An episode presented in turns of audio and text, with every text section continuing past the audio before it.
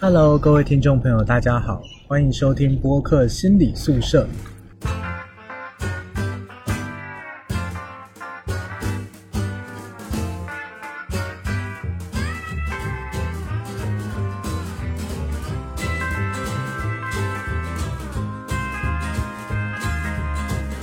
本期我邀请到我的同学皮皮来上节目，不然我们先请皮皮简单的跟听众朋友们讲两句，打声招呼。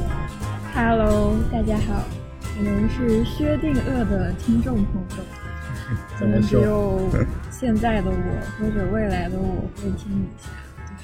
有可能播放量二。Thank you，Thank you。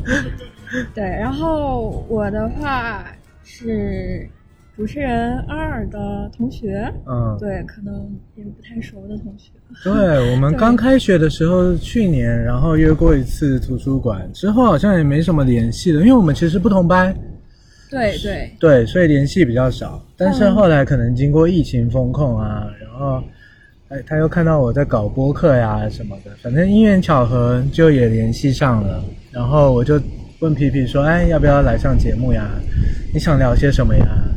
你对什么话题最感兴趣啊？是不是还有什么情绪愤慨想要说的呀？” 然后我们所以就共同想了一些一个大主题，就是可以来聊聊，又是跟女性有关的。我觉得聊这种话题，虽然我很容易被骂，但是管他的呢。女性的刻板印象，什么是我们可以尝试摆脱的？什么是让我们生活中感到苦恼？所以我们打算来聊聊这个话题。嗯嗯，我觉得就是需要摆脱的刻板印象这个话题，可能对我来说会很重要，很重要。对女性来说也会很重要。这是关系到你想要成为一个怎么样的自我，嗯你想要探索出来什么样的自我，可能最先前提就是你需要摆脱掉一些你不应该视为非常有价值、非常重要的特质。嗯在这个过程中去找到那些更重要的特质，对，然后帮助你把注意力放在最有价值的地方去专注于自己。因为你刚才说不应该的这些特质，应该我们从重点前提是建立在社会上有很多觉得女性应该要怎么样的这个前提之下，所以我们是摆脱说，不是说不可以，是不不让他觉得这是一个应该必定的事，应该是这种感觉，对吧？对，对于个体而言，对于个人而言，这是非常重要的。呃，可能我也没有特很有资格来讲这个话题，但是可能对于我的自我发展来讲、嗯是非常重要的，就是我必须摆脱这些。这对也是我目前作为一个女性来讲，我会给 其他女性的一些建议。就是作为一个你成长过来的历程，这样子的经验，你自己有什么印象比较深刻的？是你觉得最想要摆脱的刻板印象？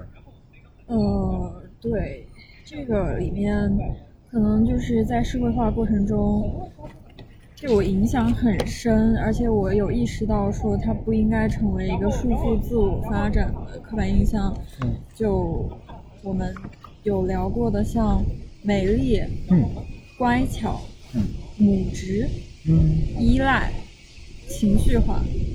哦嗯对，这里面可能像美丽、乖巧、母职、依赖，前面这四点，可能这是我对我自己说的。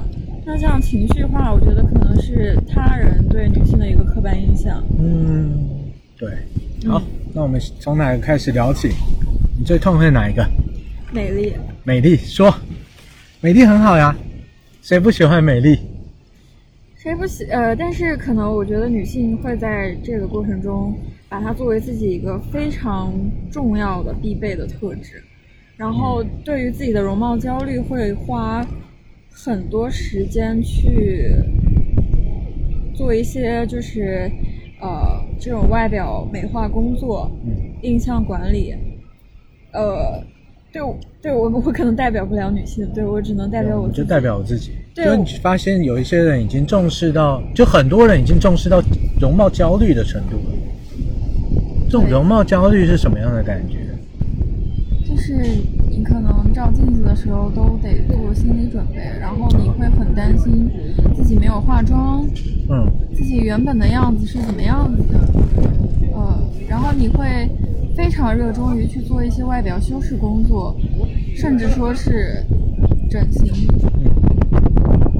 嗯，在我小时候，我的容貌焦虑可以达到八分到九分，然后现在的话，可能我自己其实在这个过程中，我有克服很多其他人对我的看法，就是而且我有在去摆脱掉一个规训化的，就是对于女性来说，好像是呃把你的美丽漂亮当成一个非常重要的你的价值点这么一个社会化过程，就是女孩儿小时候可能你的家庭或者你的学校就会对你的外表有很多评判。嗯，那可能我小时候就是我家里会觉得我长得不好看，这是多小的时候？小学嗯呃以及就是幼儿园三到十岁的时候那个阶段，哦，这么小？对，就是真的就是完全是一个社会化过程里面，可能我受到了一些凝，就是家里的这种凝视评判以后，对我就很不自信。所以这么小的一个小孩，我我以为没可能很多家里都觉得自家的小孩最好看啊。那你那时候收到的是什么样的评价？呃，不好看，不好看？不好看，啊？然后太黑了，太瘦了，嗯。而且还会涉及到很多很具体的五官的，对，然后可能很多大人现在说起来都是觉得说，啊、我小时候特别丑，嗯。就直直接这么说。其实我身边的话，我是有感觉到女生在外表上会受到更多的这种凝视和评价，而且很多家庭里面对于女自己家的小孩儿不是那么积极的评价。嗯，这个里面可能有一些性别差异，也有一些个体差异。性别差异肯定有。就像我刚才想到，我妈也会说养我跟我弟从小就又黑又瘦，她养起来没有什么成就感。可是这种评价在男生身上，我们不太会觉得这是个彻底的否定。嗯嗯嗯，对，但是女性好像就不太一样。对，因为女性会很容易把美丽当成自己必备的一个特质，嗯这关系到她就是可能会错误的相信，这关系到她以后呃的一个择偶，或者说是各种方面对她的一个全方位的评价。然后本来美丽美丽这种光环效应就可能会带来很多好处吧，嗯，但是对于女性来说，可能把它当成一个不是加分点，而是必备点。那你以前受到这种评价，那你想要变漂亮，你做过什么样的努力？嗯，我小时候的话，对我之前就是我们有聊过，就是我经常会被觉得说是班里最臭美的，嗯，对，就 自己给自己增加自信。对我，我其实很在意这一点，就是除了家里对我的这种评价以外呢，然后就是学校里面，可能我会受到很多男生的评价，哦，而且是非常具体的。嗯，中学嘛，对小中学。呃，中学很容易，我们我们男生最大的乐趣就是包括这个，可是这些对女性来说其实很困扰的。对，而且就是我觉得他们可能，就反正男生对于女生青春期的那个凝视和女生对于男生的是有点不一样的。嗯，怎么说？哦，对于女生的可能就是非常具体，就是会评价你的每一个五官。嗯就我当时高中的时候，我印象特别深刻。嗯，我有一个男性朋友，他是比较受欢迎的那种类型，然后他就会反过来评价我，就是他觉得我如果想变得怎么怎么样，受欢迎，或者是啊、符合男生的这种认认可。嗯，我如果我眼睛再大一点，鼻子再高一点，嘴巴再小一点，脸再小一点，然后长得再高一点，再瘦一点就好了。他是在定制芭比娃娃吗？对对对对对，就是他们对于女性会有一个非常非常，就是这种平均脸效应啊之类的一个嗯关注的标准。嗯，嗯，所以你那时候听到他这样讲，你是什么感受？我当时，你看我都记了这么多年，记得这么清楚，对啊，所以我我当时肯定是会觉得说有被否定的一个感觉，然后他会让我怀疑我自己的存在。嗯然后我现在我就会觉得他在放屁。嗯如果现在有人这么对我说，就是他在放屁，我觉得那个时期你很容易就是服从别人的看法。就像我家里，可能我就会觉得小时候觉得大人说的话是没有权威感的。然后当时中学的时候，可能因为那个男生他比较受欢迎，对，可能我就觉得他的审美是正确的，嗯，你很容易被其他人规训。对，现在我就会觉得都见鬼，就是我要建立自己的这种价值观。像这种你感觉应该是觉得他当初这样子不应该这样子说我们的。如果你想要骂他的话，会想要骂他什么？或者说你想反驳他什么？反驳，或者会骂他我觉得他们的审美观非常的浅薄、浅薄、单一。对，幼稚？嗯，我觉得可能他怎么样做不重要，重要的是我怎么看待这个，以及我应该怎么做。嗯嗯，因为我没有办法一直在在改变全世界，对，但是我可以改变我自己。嗯。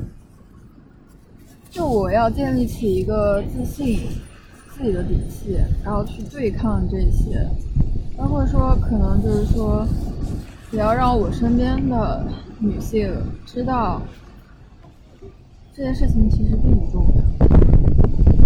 你就像如果我有女儿的话，嗯我一定从小不会让她身边的人去强调她的这个外表。嗯就是她的美丽漂亮只会存在于她自己一个坚强、自信、独立的状态里面。就是你想要保护它，它是可以不被外外别人所评价的。对，你想要建立它，就是我们自己评价自己，这就是足够而且完备的。嗯嗯。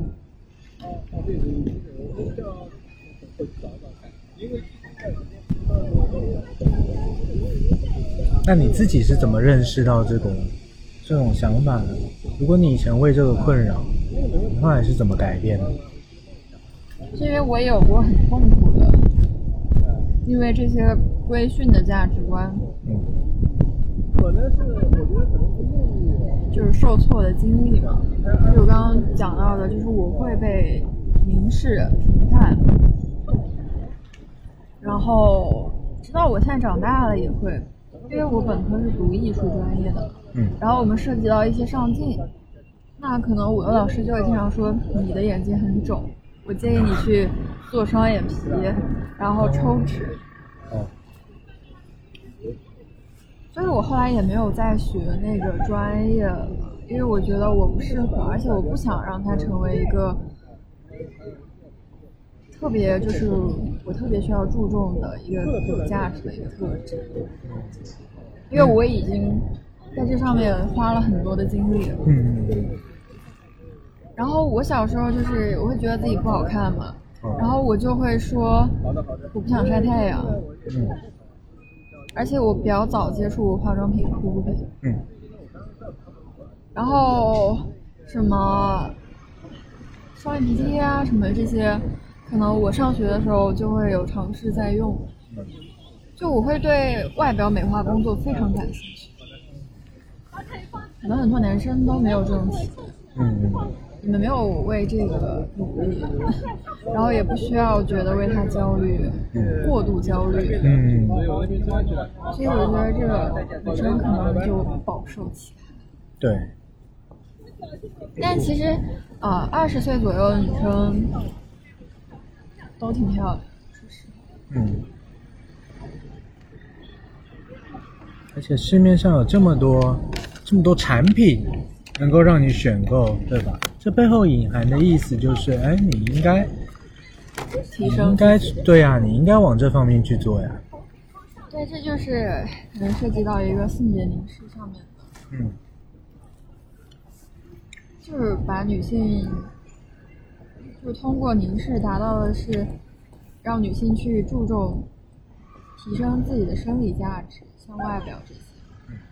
然后在整个父权体制下，其实男性他们更多的就是还是在意的是社会资源，嗯，就说能不能更有钱、更有权利这一类的是吗？对。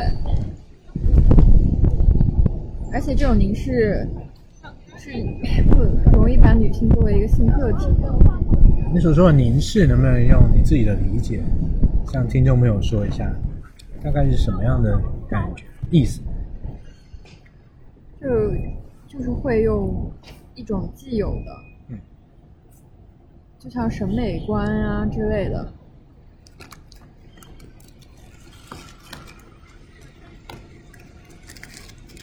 就是这样的价值观来评判你。一个眼前的一个女性，对，就是你对她的第一印象有很多是很多点是集中在外表上。嗯，比如说先出分为这个人好不好看，是不是美女？对对对。嗯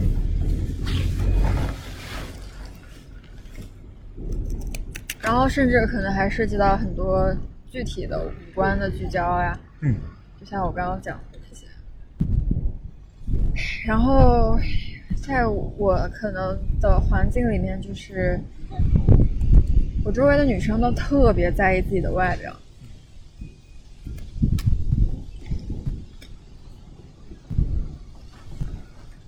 可能一个是呃，就像我妈他们，我家里的女性亲戚，嗯我姨我妈我姨妈，他们我这次回家，他们就会一直在讨论要做哪些医美项目了，要因为现在年纪比较大了，五十多岁了，嗯还有一些整容项目，对，然后他们会把保养、抗衰老看得非常就是你会发现美丽这个话题好像贯穿了一个女性的一生。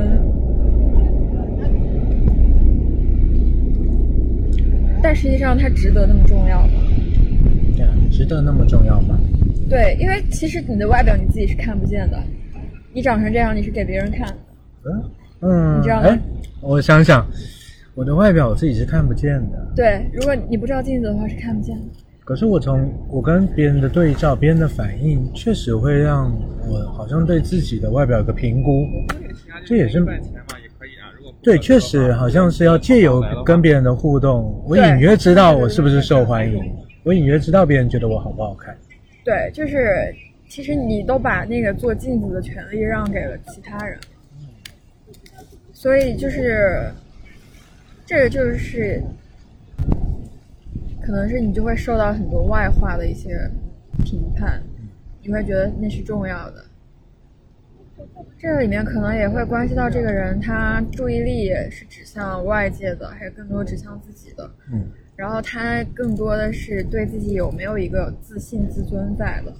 那我要讲的就是，我从小我是没有的，是没有。对。然后，所以我就会把焦点错误的放在了外表上。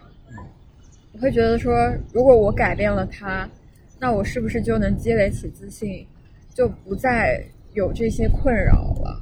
就是我这一种低自信、低自尊的状态。然后或者说，呃，我对抗不了其他人的恶意的评价的这种状态，所以我就会说做很多努力嘛。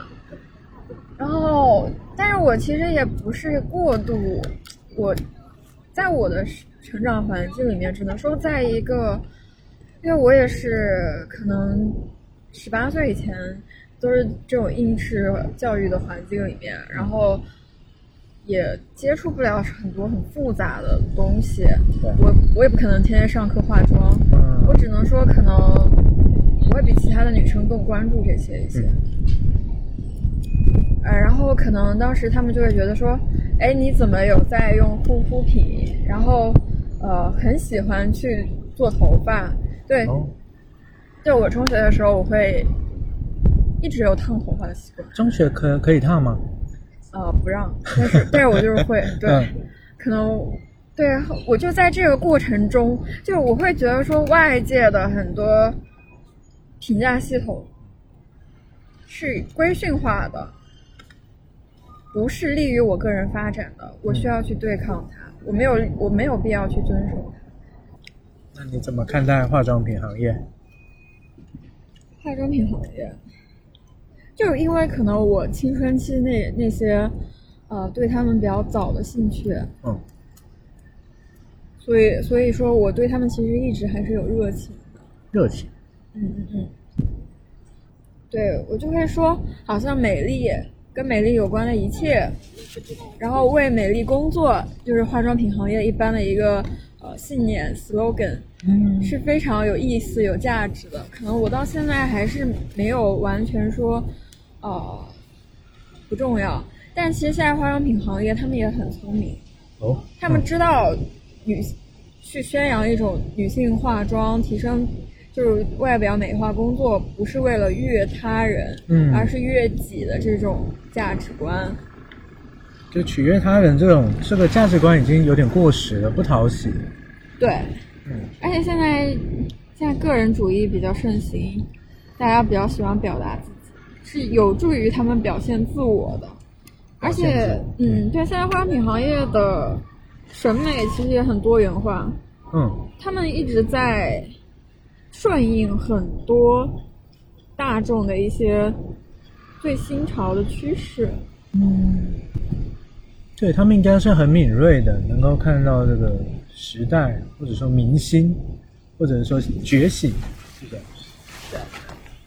就是，嗯，当然我也会觉得它其实充斥着一种消费主义。消费对本质上还是希望你花钱。对，在女性被作为一个凝视的对象了以后，然后他们可能发掘了里面潜藏的巨大的商机。因为我会说到，就是可能容貌焦虑是一个很严重的问题嘛。嗯那你就想要为他付出努力，那你就会为他掏钱啊。嗯，对啊，但是我觉得也，呃，可能化妆品行业啊，化妆品这些，不是说完全的一个负面的东西。其实，如果你能够从里面获得自信，或者有时候消费主义也并不是完全的一个妖魔鬼怪。嗯如果你能有节制的从里面获得快乐、价值，也是可以采取的。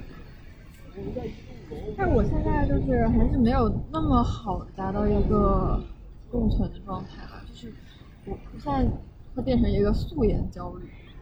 嗯，嗯，素颜焦虑就是没化妆还是会感觉自己怪怪的。对，我自我自从开始画眉毛之后，我发现我就有这种焦虑。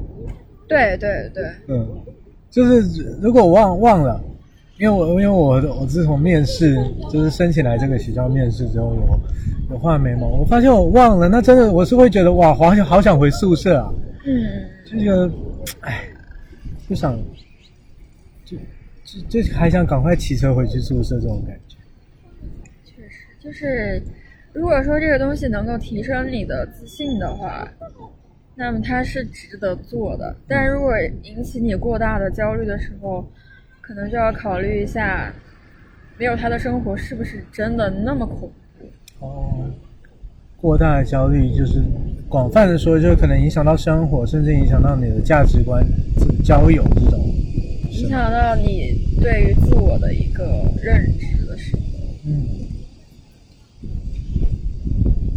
就可能不能把化妆品像画眉毛这种和你的自我绑定在一块儿，不可能觉得没有它你就一无是处了。嗯，对，绝对不会是一无是处、一无是处的。对，就是可能你最重要的这种特质，应该是和你本人的这种自信、独立、坚强的状态联系起来的。嗯然后再一个可能，我觉得是现在我们发展，因为科技这些，然后大家这种图像社会的，就是图像科技、社交媒体的发展，嗯把它完全变成了一个景观社会，大家在意的是你的视觉刺激。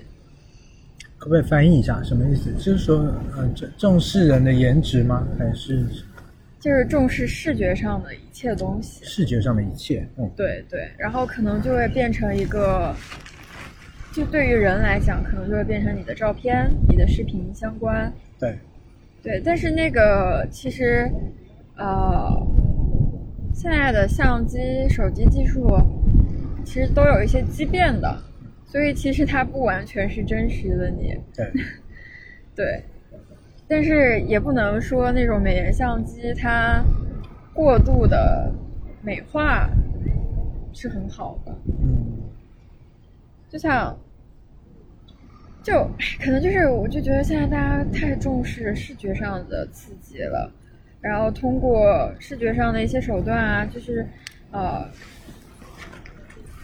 就是你在照片里面是什么样子的，视频里是什么样子的，来确定你的自我。嗯你不可能是永远依靠外界来来存确定你自己的存在感，不可能就是说太太活在其他人的眼里了。就可能我自己的一个比较大的体体验和感悟就是，这二十多年里，我觉得最有价值的就是，我会发现，你怎么样看待你自己是最重要的。你决定要怎样和你自己相处，怎么样提高你自己的评价是最重要的。那那我问你，嗯比如说从现在开始，你会想要怎么看待你自己？我的意思是说，如果去掉美丽这种外貌上这个点，我们用哪些来衡量我们自己，衡量你自己？你会这是你希望的，独立、独立、坚强，坚坚强。哦。你很希望自己是独立坚强的人，对，感觉这是很有力量的。嗯，因为其实，在过去的话，你就会受到家里啊、学校啊、社会啊嗯。一些性别教育上的影响。就我会觉得说，我我其实以前会有一些错误的认知，我会觉得一个女性，她其实是需要依赖其他人，依赖男性，对，嗯。就是就是依赖，可能呃，表面上说起来其实是一个挺浪漫化的叙事，就是你需要去依赖一个家庭，嗯对，但是其实在这个这个这个过程中，你不是一个独立的个体，嗯就是你其实就会把自己想成一个需要依附其他人存在的这么一个东西。这种浪漫叙事一般会是什么表现？会描述怎么样的浪漫景象就是好像你的人生是为了等待一段爱情，啊？一段关系，啊重要的关。对对系，一个嗯美好的家庭而存在的。嗯其实可能男性也会有相应的愿望、心愿。嗯，我们我们有时候对你这样想，歌颂性别好，就是歌颂性别角色，好像听起来怪怪的，大家都会有警觉性。可是你歌颂爱情，我觉得我们警觉性就降低很多了，就会觉得哎，讲的爱情没什么不对啊。可它是是对、嗯隐藏在一个浪漫叙事下。嗯，有点像是对女性而言，等待一个爱情，那是不是它的内核可能还是很传统的？比如说什么在家从夫、出呃从父出嫁从夫这种，这种你要有一段爱情才是完整的。你终究我们现在做的努力，终究会有一个人来成来看到你这些努力，然后来给予你这什么什么。对对对，就是好像有一个灰姑娘情节在，你在等待一个浪漫化的一个男性角色。嗯。然后好像是呃，可能不只是女性，我觉得很多男生就是说，所有人的自我发展里面都不应该都不应该有一种等待别人来拯救你，来使你的人生变得更美好的观念，嗯。因为只有你自己能能把自己的人生过得变得更美好，嗯，等其他待人可能是锦上添花。等待别人来拯救，好像这种虚希望，我觉得它也是个希望，可是对，它是一种心愿，对，但它其实是不利于你自我发展的一种状态。是不是可以说它有点被动，还是有，点被动，客体？对，很被动，就是、嗯这是我整个青春期，我觉得，包括我现在的一些困扰，哦，怎么说？就是我会觉得自己不够坚强，嗯是不是要期待一个别人的认可？假设啊，假设我们还困在刻板印象里，你最希望别人认认可你什么呀？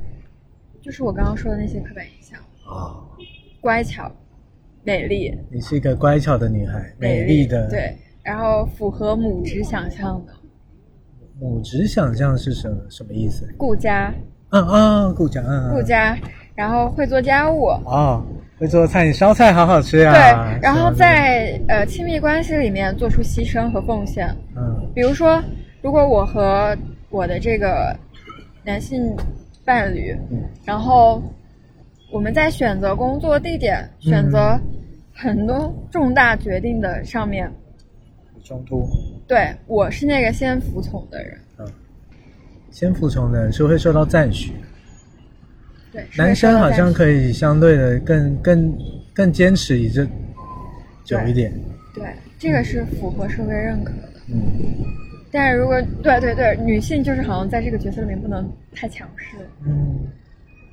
好像你稍微表达一下也就差不多了吧，不然你还要怎么样？对对，好像就是，呃，然后他们就会觉得好像这个里面的男性角色太可怜了。男男性角色，对，就是好像如果你这个小家里面，嗯你这个女性伴侣太强势了，这个男性会啊很可怜。哦，对对对，嗯。就可能大家的观念是非常单一、嗯。浅薄。嗯，所以这些其实都是我们过去很想获得的认可，可是现在我们觉得事情不对劲，对，就是，就我自己会说，我先要符合他们的认可，嗯。但在这个过程中，我就会发现它不利于我发展我的自我，嗯。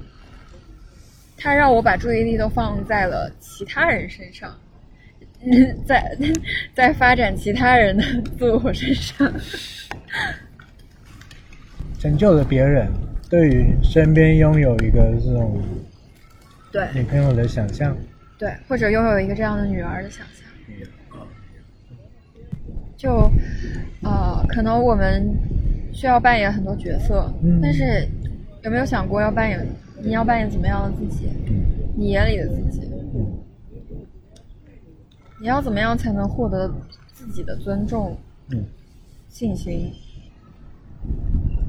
你就独立坚强的女性应该是是什么样子的？或者说我们身边同学有没有让你很羡慕的那种感觉？有啊，我的 CP 呀、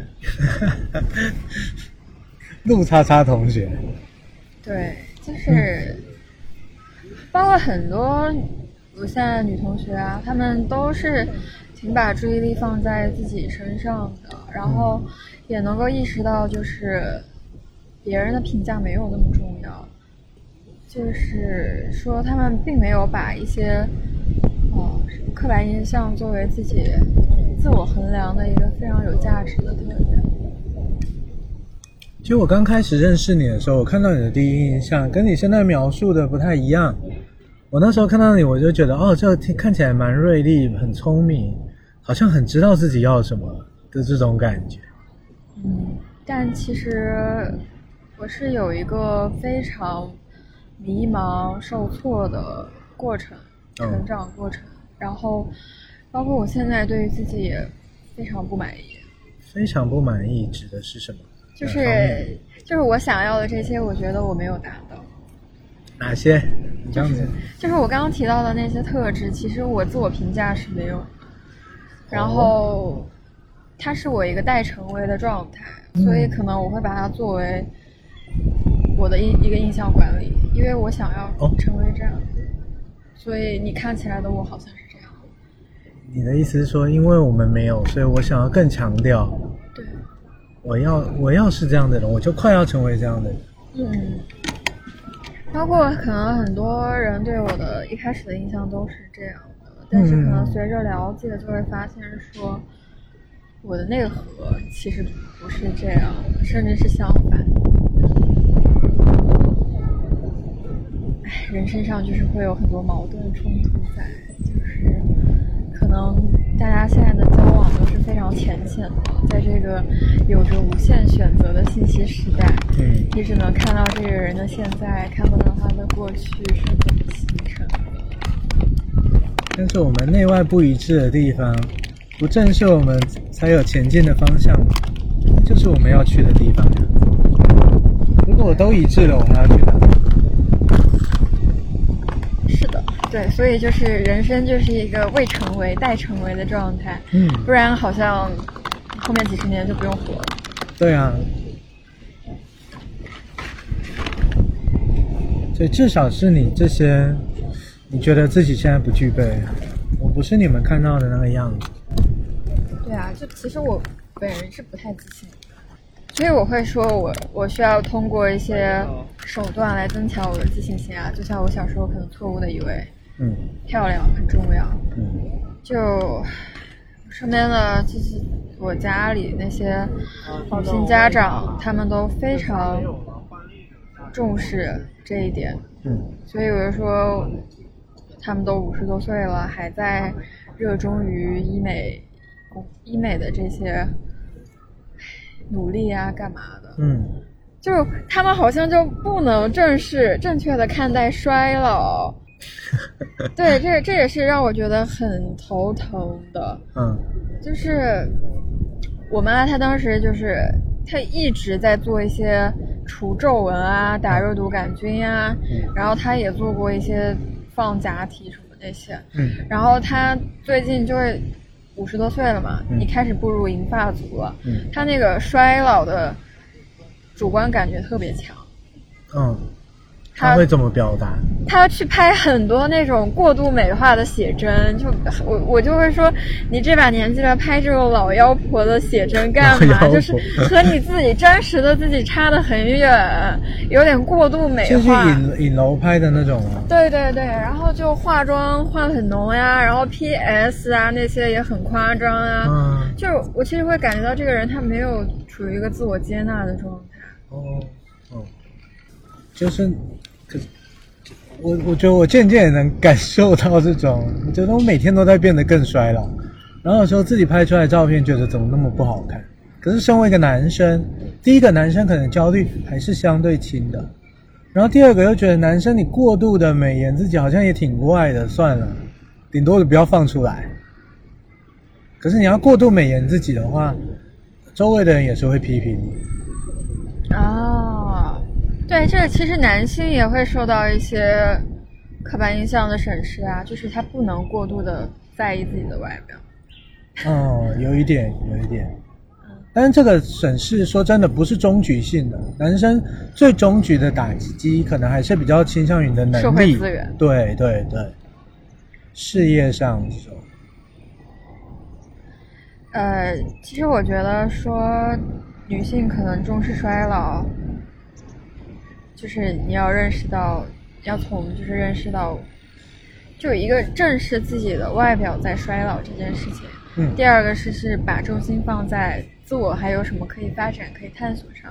就其实这是一个终身的议题，对，包括我其实可能我现在还是会很天真的相信那个终身发展观。嗯你的外表在变得更衰老、更成熟，但是你的心理是一直在成长的一个过程。哎，这这这不天真啊，这不是就是现在的通说吗？哦，对，主流的看法。，对对，可能就是你并不是停滞了。嗯然后再一个就是，可能现在的社会没有没有一种就是正确的引导，因为因为消费主义嘛，因为要因为抗衰很赚钱啊，因为抗衰老很赚钱啊，啊、就是你的皱纹，对，你的白头发，你应该怎么样去和它相处？应该怎么相处？我也我有我觉得染头发，我觉得很酷啊，就是嗯。就是现在，呃，我觉得很高兴能看到一些挺多元化的节目啊，他们就是会以一个可能四五十岁嗯。大叔，嗯。或者说是一个中年女性作为主角，哦嗯。在在讲讲叙讲叙事一些中年话题，然后再把他们就是呃衰衰老什么的放在放在一个镜头下，让大众去凝视、审视，嗯然后去思考。嗯就是我会说，呃，好像五十多岁了还在打碟，或者说像张强，呃，呃打碟是说当 DJ 呢？对对对，哦还在打碟啊，然后然后五十多岁了，然后就是那个张强，那个摇滚嗯。女歌手还在上，哦哦张强啊，对，还在上《乘风破浪》什么的，你会看到其实衰老没有那么恐怖，嗯。就他们也可以活得很精彩。嗯，对，这个好像我我感觉，你觉得所谓的调和是什么样的状态？更调和，更整合。调和就是你的认知也也也需要去成长更新的，你要去一直学会接受变化的你自己，或者说衰老的你自己。就像那个杨紫琼，她拍的，就是她今年不是拍了那个《瞬息全宇宙》，嗯，对，我还没看，然后。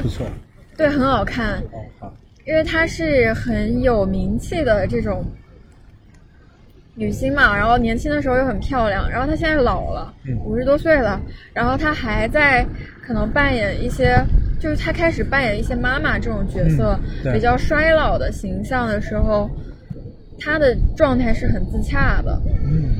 然后她也有就是皱，就是完全是真实的这种皱纹照上那个杂志封面，对。哦。我觉得是可能大家得多看一下这种这种这种照片。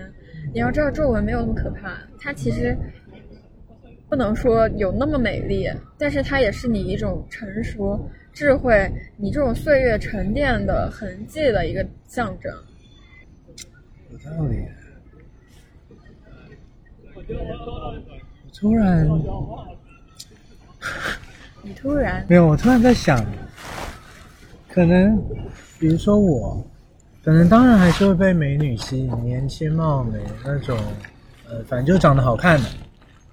可是我仔细在想，如果是一个我我喜欢的人，我爱的人，他有皱纹了，它会老的，我可能会觉得这个是一个很有感情的事情，就是我不知道怎么讲，就是就是他，我还没有很好的描述，就是不一样，就是就是就是就是不是他们不那么好看了，而是就是我就是我们就经经过了这些时间，可能因为这是我认识的人，然后你们来到了一个人生的全新阶段，对啊，或者是说。这其实也是一种体验。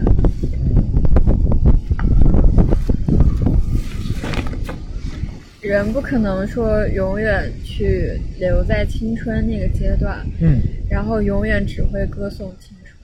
嗯，对对对对，你的你的成熟，还有衰老都是有意义的。嗯，也是有意义的，没错。但是如果能发掘出这种意义，是很棒的事情，会让你觉得活得值得。对啊，所以就现在的话，就大家就可以说多看一些，呃，对，就是可能一些影视作品啊之类的，他们其实就有聚焦到中年人、老年人的生活，嗯你就知道那些其实并不是永远和负面词汇嗯，和无意义和人生的无意义，你说这个无意义很有很很好。呃无意义和人生的结结尾。对，绑定在一块儿。我想衰老，它可能还是，总之不是一件很好的事。它可能带有很多负面的伴随的东西，可是它不是无意义的，不是你老了，你年老年老色衰了，你不好看了，你就是无意义的。嗯，可能我会觉得说，对啊，就是除了外表的改变以外，你内心你的感受的一些积累嗯是更重要。嗯，但其实我这种想法，可能很多人会觉得很天真，因为衰老就是一件很痛苦的事情，因为生老病死中间，生到死就是隔着老病死的。就可能如果一个人以他青壮年的模样、嗯身体状态死去，告别这个世界，是一件更残忍的事情。所以你必须二舅那个，好像就这样讲。对，所以你必须经历很多痛苦、嗯。折磨，你才能说做到对这个世界放手了。嗯。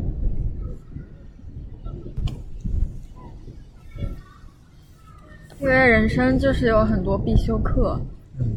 你只有经历过他们，感受到了痛苦之后，你才会成长，嗯，你才会收获，对，你才会说遇到那个全新的未知的你自己。你永远是一个待完成的状态。觉得从以前到现在，你最最喜欢自己的一些小改变是什么？小改变，我不敢说太大的改变，怕怕你觉得呃好像也没什么，但是只要一点点细微的，但它是让你最有感觉的。你最喜欢自己的什么变化呢？叛逆。叛逆。那怎么说？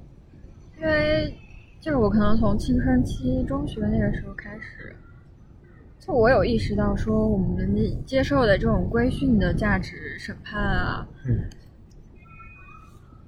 对我来说不重要，嗯也不是正确的。嗯我自己要建立自己的观念体系。嗯。那你怎么去实践这个叛逆？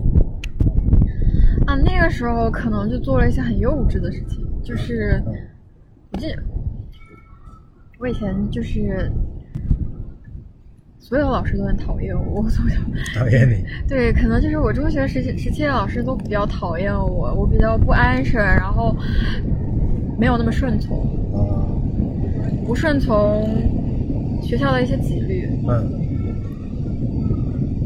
也不太顺顺从他们对我的期期望。他们对你有有什么期望？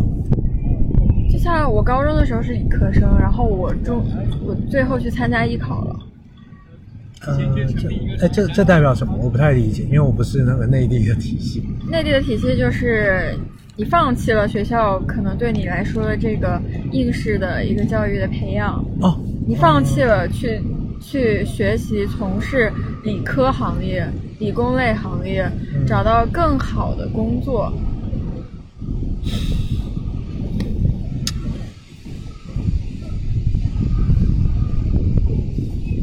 觉得占了一个名额，占用我们的资源，对对对对，然后就是，嗯、符合就是不符合他们的期待了，然后可能在那些老师的眼里，艺术生嗯，是值得鄙视的，哦，真的，真的，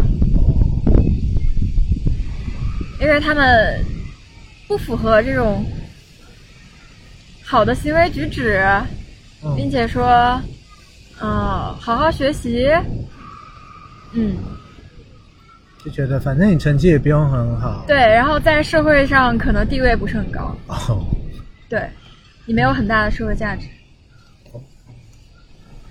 嗯，可能我觉得这还是一个大陆教育的一个很明显的弊端，就是它的是一种很压迫式的单一的价值体系，不利于一个就是不利于培养学生的多元化、个体差异的发展。我就是深受其害。就我甚至当时高三的时候，我最后去说我要去艺考了，然后我没有很好的专注我学校的学业的时候，他们很针对我。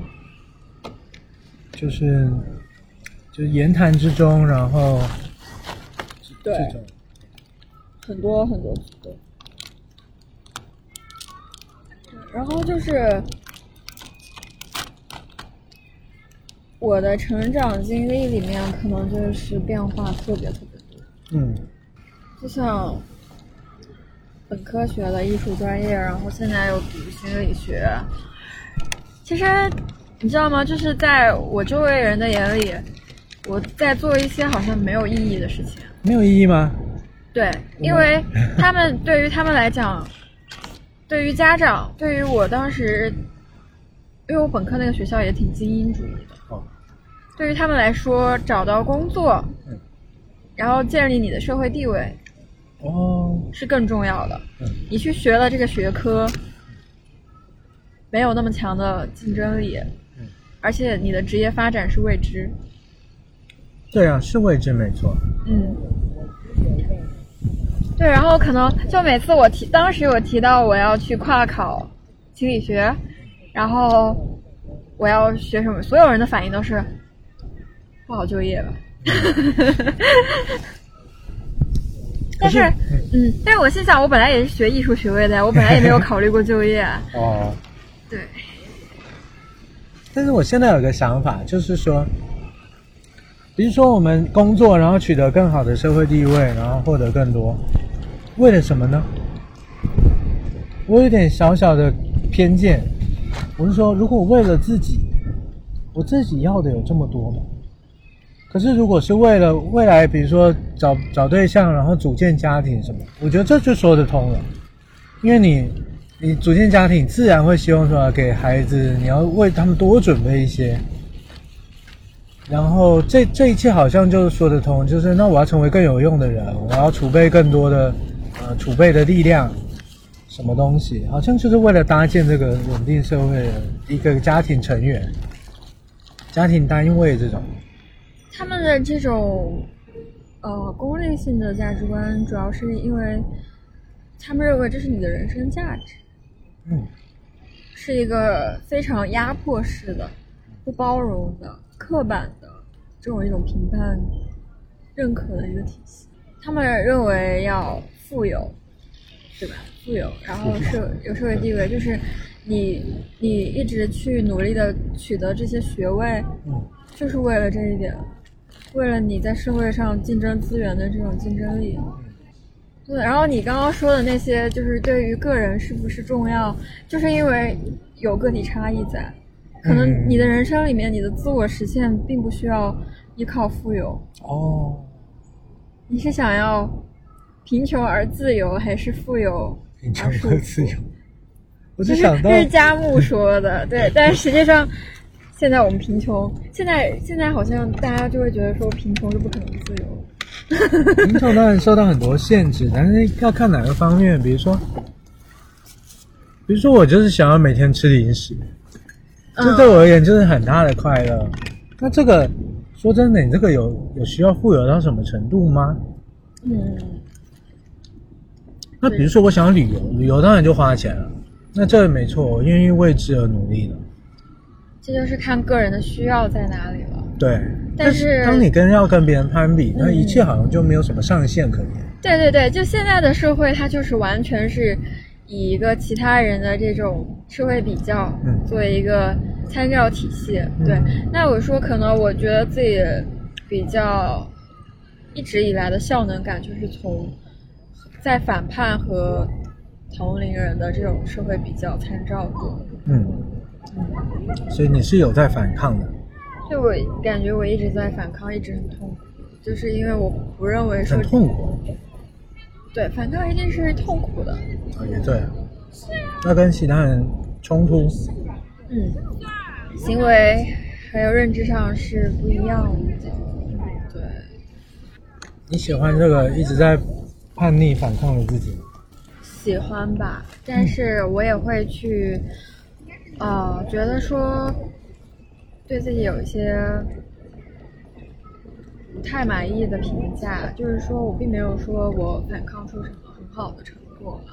哦我也并没有说我现在的自我完整性是非常好的，就是我还是会很容易自我怀疑，也没有信心，甚至可能，呃，我的经历看起来是非常紊乱的，就是我还是一个非常不太知道自己想要什么的一个迷茫的状态。你觉得目前你能想到一个最最你自己最最困扰的，或者说没有信心的疑惑是什么？嗯，就是我的自我否否定吧。自我否定。对，就是我可能最近本命年嘛，然后我也有很多时间去自我探索啊，然后思考自己的过去和未来啊，然后就会想说，有对自己有其实有在做很多评价，嗯。然后我就会觉得说自己好哪里都做不够，啊，就是我整个自我世界是很坍塌。对，然后所以我就会有一些期望啊，然后目标呀、就是我要构建出一个更坚固的自我的世界。嗯那这个导向建造，它的这个方式其实是我是想独立完成的。对，就我有意识到，我不可能依靠任何人，嗯不可能依靠其他人对我的认可、赞扬来达到。那如果一个更理想的自己，嗯，此时此刻跟现在的你，你觉得会有哪些不一样？对啊，就是我刚刚可能讲到的，呃，独立，对对对，独立。那具体表现在此时此刻现在呢？你觉得会有什么不一样？比如说不应，我不会在这个学校了，我会在另一个更好的地方。我我还是会例在这个如这一类哦，我还是会在这个学校，这还是我觉得自己做的比较好的点。嗯可能我对自己还是有一种消极的状态。呃，可能就是我想的就是可能就是说，我会非常自信的，有自我效能感的去做很多决定和计划。嗯并且独立的完成。比如说，可能我就会觉得说，其他的人的认可对我来说不是那么重要的，我可以一个人过完这一生，哦然后自己去调节自己的很多负面情绪，嗯然后一个人达到一个很调和，嗯你刚刚说是调和，很自洽，然后内心很安宁，不是很浮躁的状态。所以好像负面情绪你希望是比现在少一些的，而且对于未来，就算一个人过完一生，也是更有信心一点。对，呃，但我现在在思考，我这个负面情绪它，并不是我希望它会少就没有的，而是说我要去接纳它的存在，嗯然后自己探索一些改善的方式，嗯发泄的途径，然后我要提高自己。嗯，这样说我们不要那么受负面情绪困扰，即使它存在。还有就是，我希望改善自我评价的意思，应该是说，我觉得我自己真的很好，我希望我自己能有这种想法能出现的时间更多。嗯我觉得我自己挺棒。嗯，我觉得可能不是绝对的消极和积极吧，而是说你要认可你自己是一个，不是不是集集集集合了所有美好词汇的，它哦构成的是一个最独一无二、独特的自己。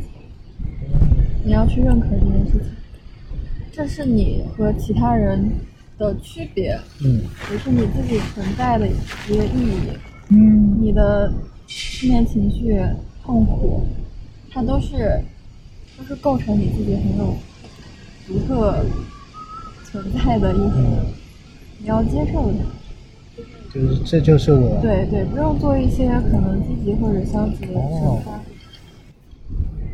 我接受我自己，甚至我还觉得我自己就是独一无二的。我挺喜欢我独一无二的这个样子，然后这个样子它包含了很多美好不美好的一切，嗯，它这是我的现状。对。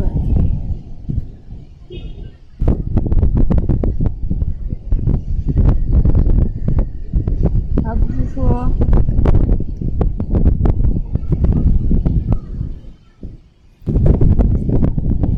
而不是说你一定要变成一个集合所有积极的正向评价。嗯。因为我们。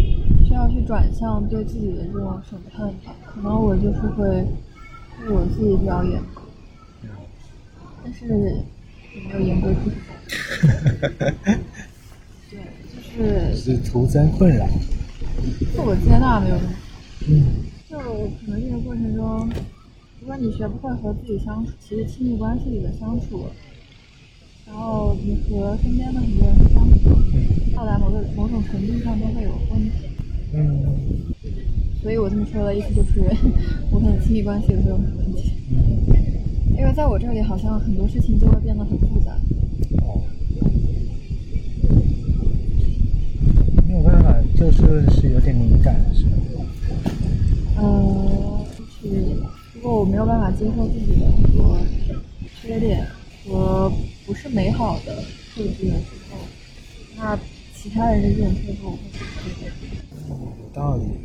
严以律己的人，也严以律人，所以就永远不满足。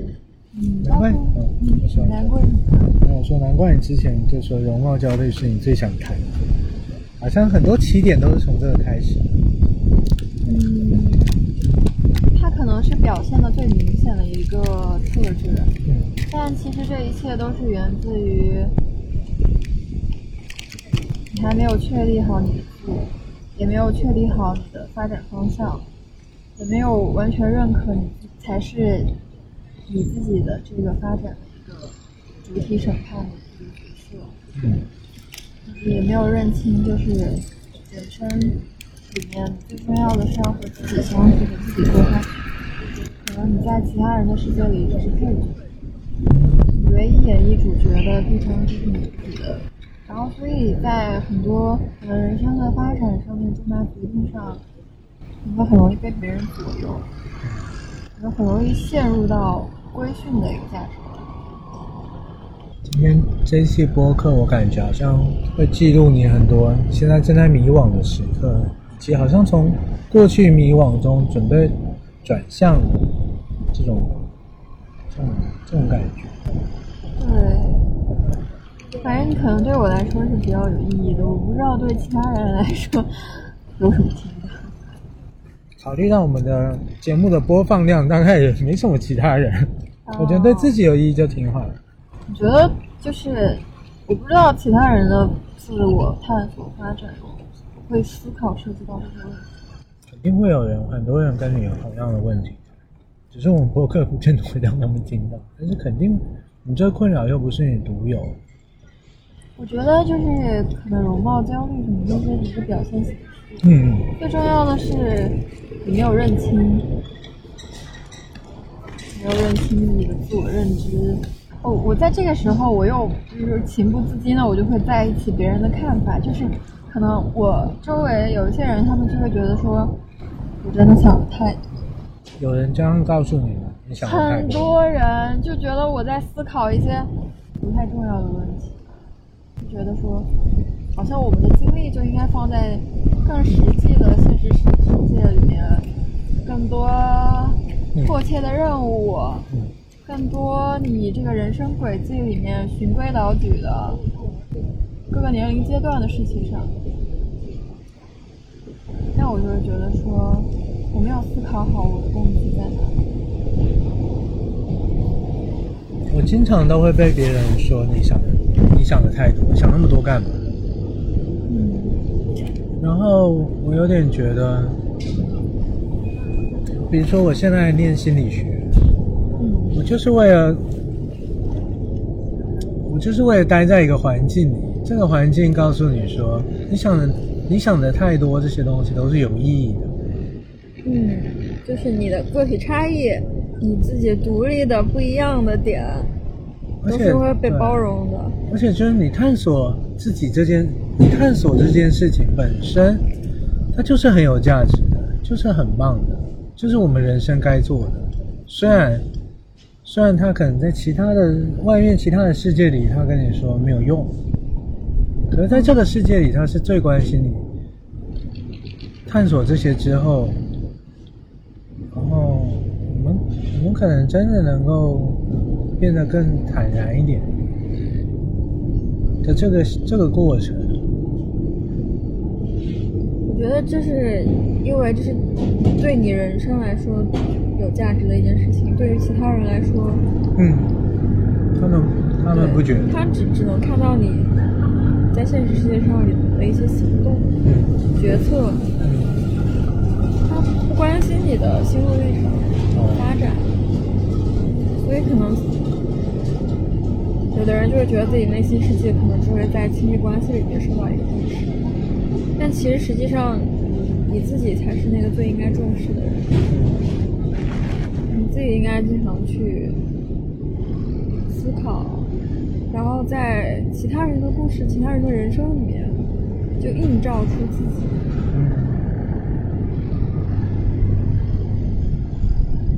对于自己来说，可能是最有意义的事。觉得光靠自己的力量好像不容易做到，对，可能就是可能要光可能要多跟这有同样想法的人相处。啊、对，所以就是如果你有这种心愿的话，可能就会被那样的人吸引。对对对，嗯，可能我的想法就是会有一点孤立状态，就是有一点拒绝其他人，哦，就是然后会给到自己很大的压力。好像是因为你一直强调独立，好像我自己能够完成是最好。因为就是在我的成长过程中，我从小到大的人生很多重要节点、决策，我都是独自面对，自己做决定，嗯自己承担后果和负面情绪、压力。但是，但是我好像这些呃重大的决策我都成功了，但是我却没有说有有一些比较好的效能感。嗯就是可能我在别人面前，我在面试的时候，可以非常自信的说我做了什么什么，达到了什么什么。嗯但是当我一个人的时候，我面对我自己，我会觉得说不满足，我做的有那么好吗？听起来你好像已经比大大部分人独立很多了。对我的经历可能不太一样，对，可能我对自己的要求太高了。然后我偶尔的时候也会觉得说很感动，有被共鸣到，就是他们会觉得我很，嗯，我做了很多超出我那个年龄应该承受的事情，很值得赞扬。这个时候我才会意识到说，我是不是我是不是能够达到一个自信的状态？我是不是有价值的？所以我其实太把这个赋予价值的机会让给其他人，就感觉还挺低自尊的。嗯，我有个感觉，好像你在说的是，我已经很独立了，客观上来看，可是我还是没那么快乐。对，然后我为自己设想，如果我能够更独立、更坚强，是不是我就能快乐？是不是就能解决我现在这个情绪上觉得还不够的地方？所以我想往这个方向努力。对，就是，但实际上我现在有意识到问题是，可能我没有办法自爱、自我接纳。嗯，你说了很多你的愿望，我觉得这些愿望也很挺重要的。可是你也讲到一个很重要的重点，就是你不是只想要收集这些完美的特质，这些美好的美好的东西，而是更接纳现在的自己。所以我我觉得好像也不太适合问说什么一个更好的你，或者是五年后的你这种状态，这也不是你的问题点。嗯最希望的是，最好我现在就能够更调和一点。对，就是不要把。其实我会，我不知道啊，可能我觉得很多同龄人都跟我有很相似的问题，就是你把这个认可自己的机会、这个权利赋予给其他人了，让渡给你的父母、嗯。学校、社会，你的处于你权力上位的这些人，或者是你身边的跟你平级的这些朋友，嗯你想要你想要获得喜爱和认可的亲密关系伴侣了，但是实际上你的自我这个角色可能没有没有好好的相处过。现在想要把这个权利拿回自己手里。对，就是我表面上看起来是不太在意别人的评价，但实际上不是。嗯我其实挺依靠别人的评价而过，嗯在这个过程中其实会很很容易迷失掉自我，因为其实我是有很多自我的愿望和目标的，嗯。但是如果你不够认可你自己的话，你就会怀疑这些你的理想的面貌嗯。和你的目标是不是真的有那么重要，然后你会陷入到别人的这个期望里嗯。和目标里，嗯。尤其是在亲密关系里会反映。嗯。就是可能一段好的亲密关系，啊、我认为的好的亲密关系是两个人其实要促进对方自我成长，自我成长，对，给对方空间，嗯。甚至是自由，那很容易就变成了一方牺牲自己去，嗯。或者两个人都在停滞。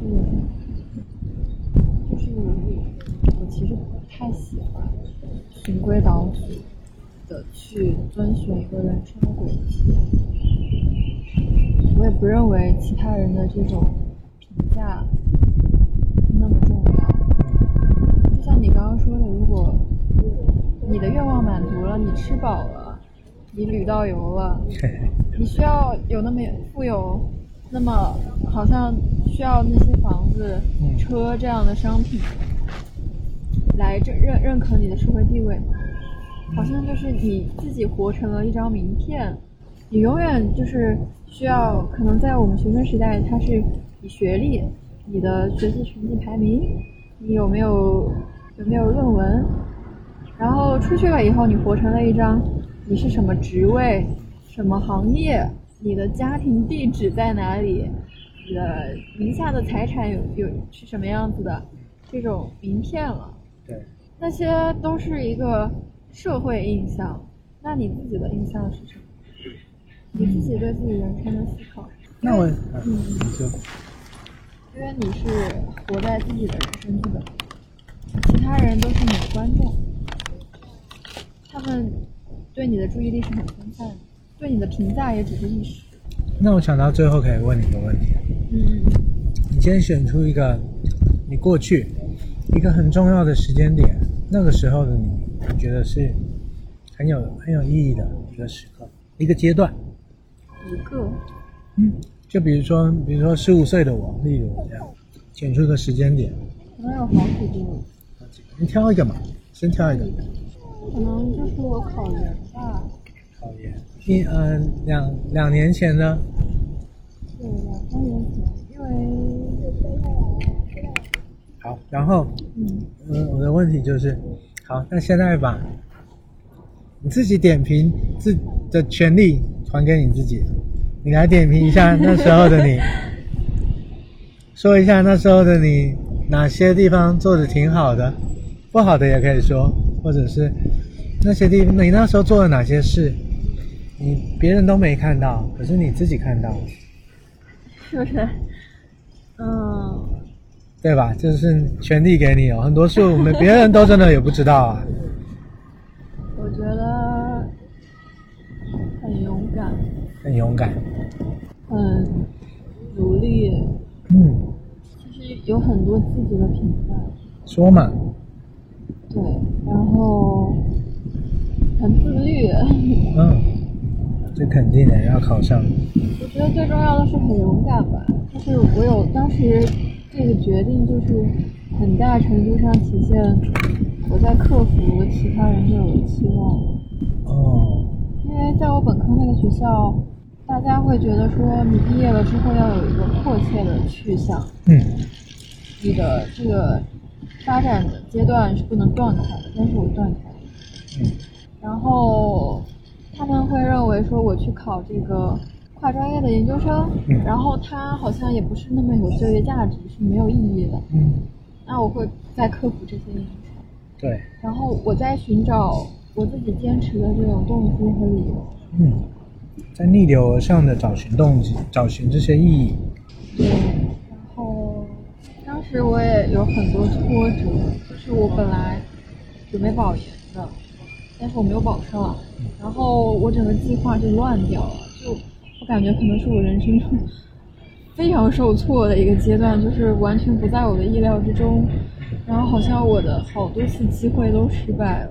嗯然后有很大的毕业压力，就是可能就要面临你你在现实世界里面没有了学校这种循规蹈矩的轨迹阶段发展的目标以后，你要去做什么？嗯你要成为什么样的人？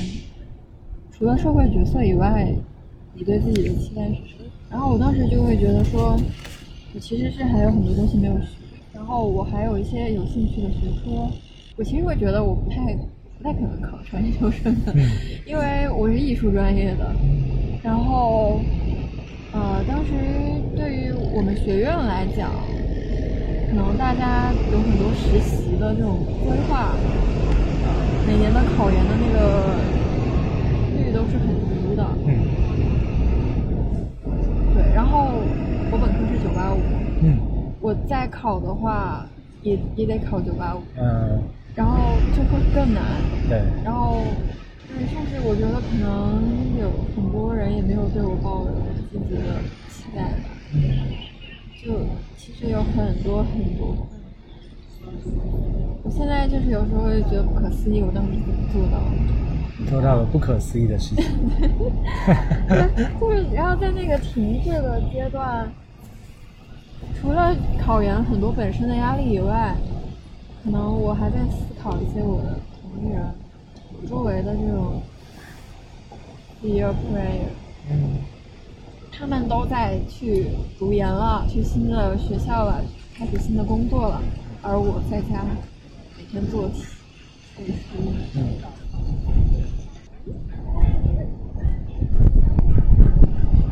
突然想想，好像如果认真思考一下，其实对自己是有很多积极的评价，但是我不知道为什么，就是因为刚刚你让我这样评价的时候，我知道指向的对象就是我和我自己。嗯那但是对着其他人的时候，我会觉得说，是不是不值一提？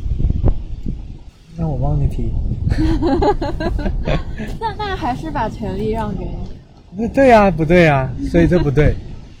对，所以嗯，但是你想到了不值一提，你有这个担忧，不过还是鼓励你啊，没有什么不值一提。我们这个节目不值一提，没有观众，没有听众啦，你就就只有你自己所以。我觉得你你很厉害，就是每次做的这么认真。对对。要是我的话，我可能就不太敢在我的社交软件平台展示。我不知道为什么，就是呃，嗯，没有那种自我表现的信心了。嗯，就明明我以前是艺术专业的，我们可能有很多表演，对，镜头前面的一些，但是就是我可以做这件事情，我做的时候我能演出来一个自信的状态，但实际上我内心里面不是那么认可我。这就是我可能我的人生里面一个需要去发展的议题。好，你还有最后的机会，有什么机会？你不是要夸夸自己吗？对我的夸奖可能就是独立，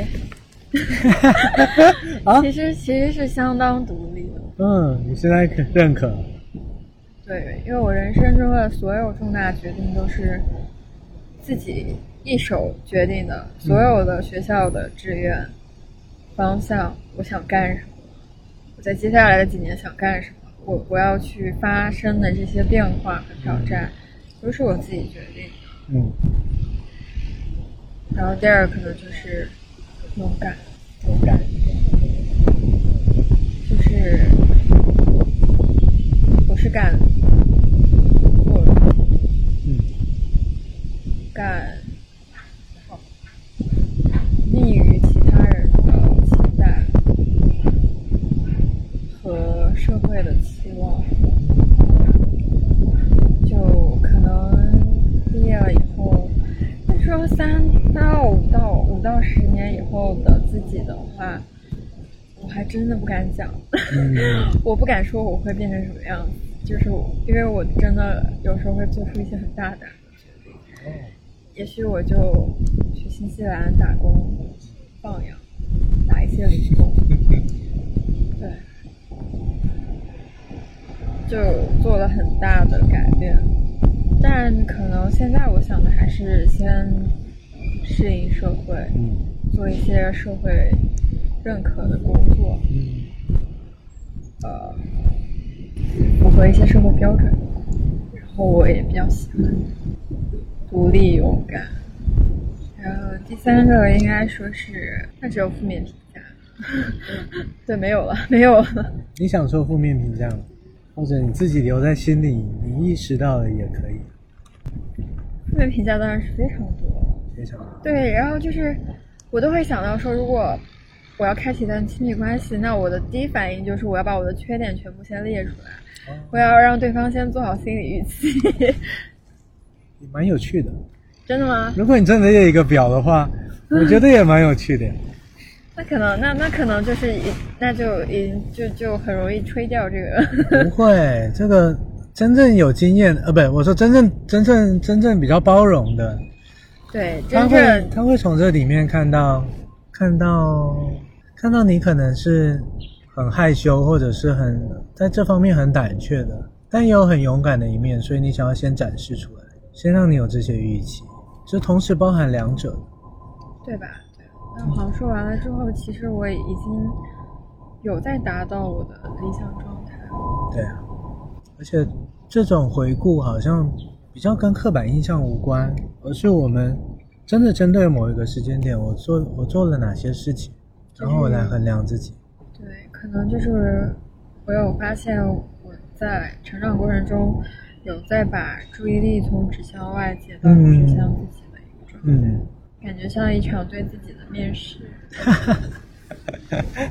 我觉得今天这个节目也有这种感觉，就前面的你比较重点比较强调于别人怎么样，别人的评价是什么，这个社会说了什么。